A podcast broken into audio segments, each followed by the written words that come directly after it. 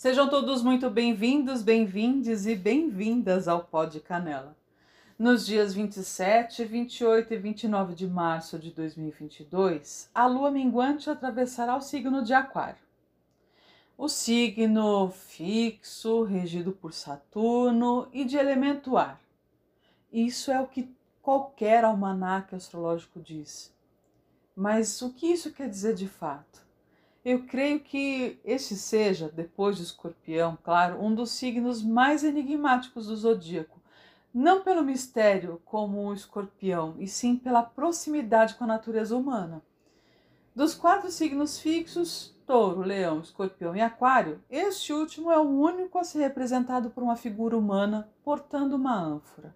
Para Aquário, nada melhor do que compreender uma teia de sistemas interconectados mas isso parece abstrato demais. Então, o sagrado pode até que seja vivido não na desobediência da ordem estabelecida, mas sim no gesto de ir moldando o barro e de encontrar um formato a cada ânfora de acordo com o seu conteúdo. No último horóscopo de pescador deste ciclo, sim, chegamos ao fim gostaria de apresentar a vocês a voz de uma lua aquariana, a voz de Júlia Garcia, astróloga e professora de literatura que está sempre empenhada em enxergar o divino que mora na poesia e como isso influencia na maneira como interpretamos a nossa própria vida. A Júlia nos presenteará então, no fim desse ciclo, com uma poesia que enriquecerá o nosso repertório de mistérios aquarianos, nas entrelinhas da poesia de Sofia de Melo Breiner Andersen. Ouça agora mais um horóscopo fresquinho, pescado diretamente desse mar que chamamos de céu.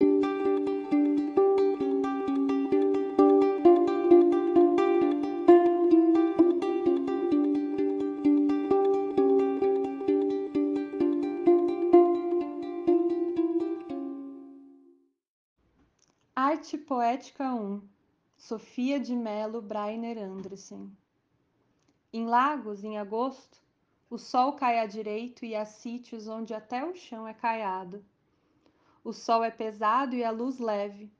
Caminho no passeio rente ao muro, mas não caivo na sombra. A sombra é uma fita estreita.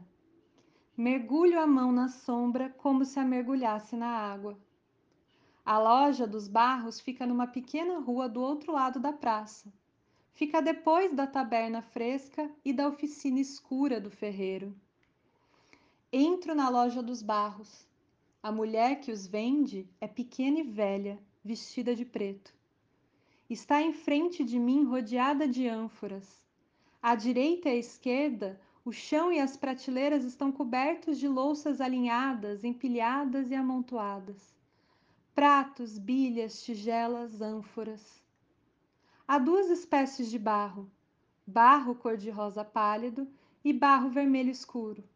Barro que desde tempos imemoriais os homens aprenderam a modelar numa medida humana. Formas que através dos séculos vêm de mão em mão. A loja onde estou é como uma loja de Creta Olho as ânforas de barro pálido poisadas em minha frente no chão. Talvez a arte deste tempo em que vivo me tenha ensinado a olhá-las melhor. Talvez a arte deste tempo tenha sido uma arte de acesse que serviu para limpar o olhar. A beleza da ânfora de barro pálido é tão evidente, tão certa que não pode ser descrita. Mas eu sei que a palavra beleza não é nada, Sei que a beleza não existe em si, mas é apenas o rosto, a forma, o sinal de uma verdade da qual ela não pode ser separada. Não falo de uma beleza estética, mas sim de uma beleza poética. Olho para a ânfora. Quando a encher de água, ela me dará de beber. Mas já agora ela me dá de beber. Paz e alegria, deslumbramento de estar no mundo, religação. Olho para a ânfora na pequena loja dos barros. Aqui paira uma doce penumbra. Lá fora está o sol. A ânfora estabelece uma aliança entre mim e o sol. Olho para a ânfora igual a todas as outras ânforas, a ânfora inumeravelmente repetida, mas que nenhuma repetição pode aviltar, porque nela existe um princípio incorruptível. Porém, lá fora na rua, sob o peso do mesmo sol, outras coisas me são oferecidas. Coisas diferentes, não tem nada de comum nem comigo, nem com o sol. Vem de um mundo onde a aliança foi quebrada, mundo que não está religado nem ao sol, nem à lua, nem a Ísis, nem a Deméter, nem aos astros, nem ao eterno.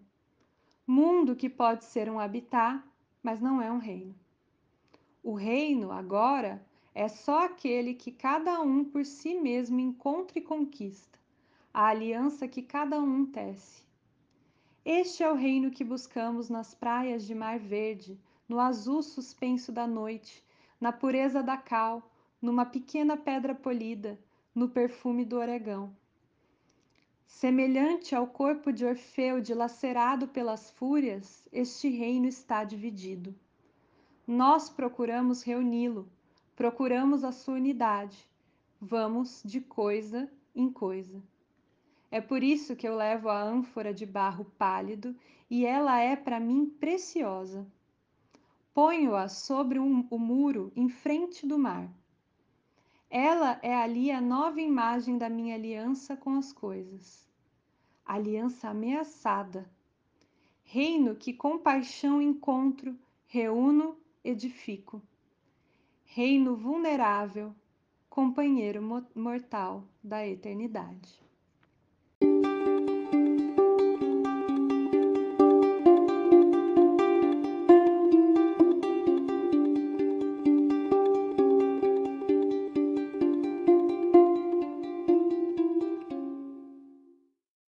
Você acabou de ouvir a astróloga Júlia Garcia emprestando a sua voz ao poema Arte Poética 1 da portuguesa Sofia de Mello Breiner Andersen.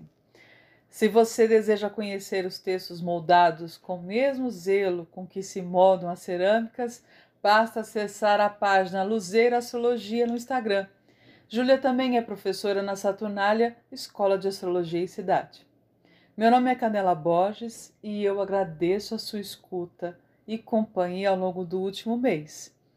Sinto que fiz realmente uma longa viagem com direito a pequenos repousos, encantamentos e espantos na voz de cada um dos participantes. O horóscopo de pescador foi a série de estreia do Pó de Canela.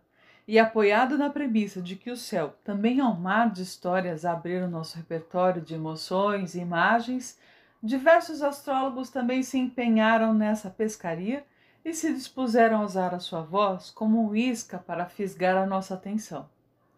O pó de canela e o horóscopo de pescador só aconteceu porque contou com a colaboração de Renata Sato, Mariana Candeias, Ana Lu Bambirra, Júlia das Fadas, Mariana Oliveira de Campos, Priscila Vieira, Daniela Menezes, Bruno Eno, João Acuio, Daniel Ribeiro, Tamiri Sati, Diana Caranjo, Naldo Maia e Júlia Garcia.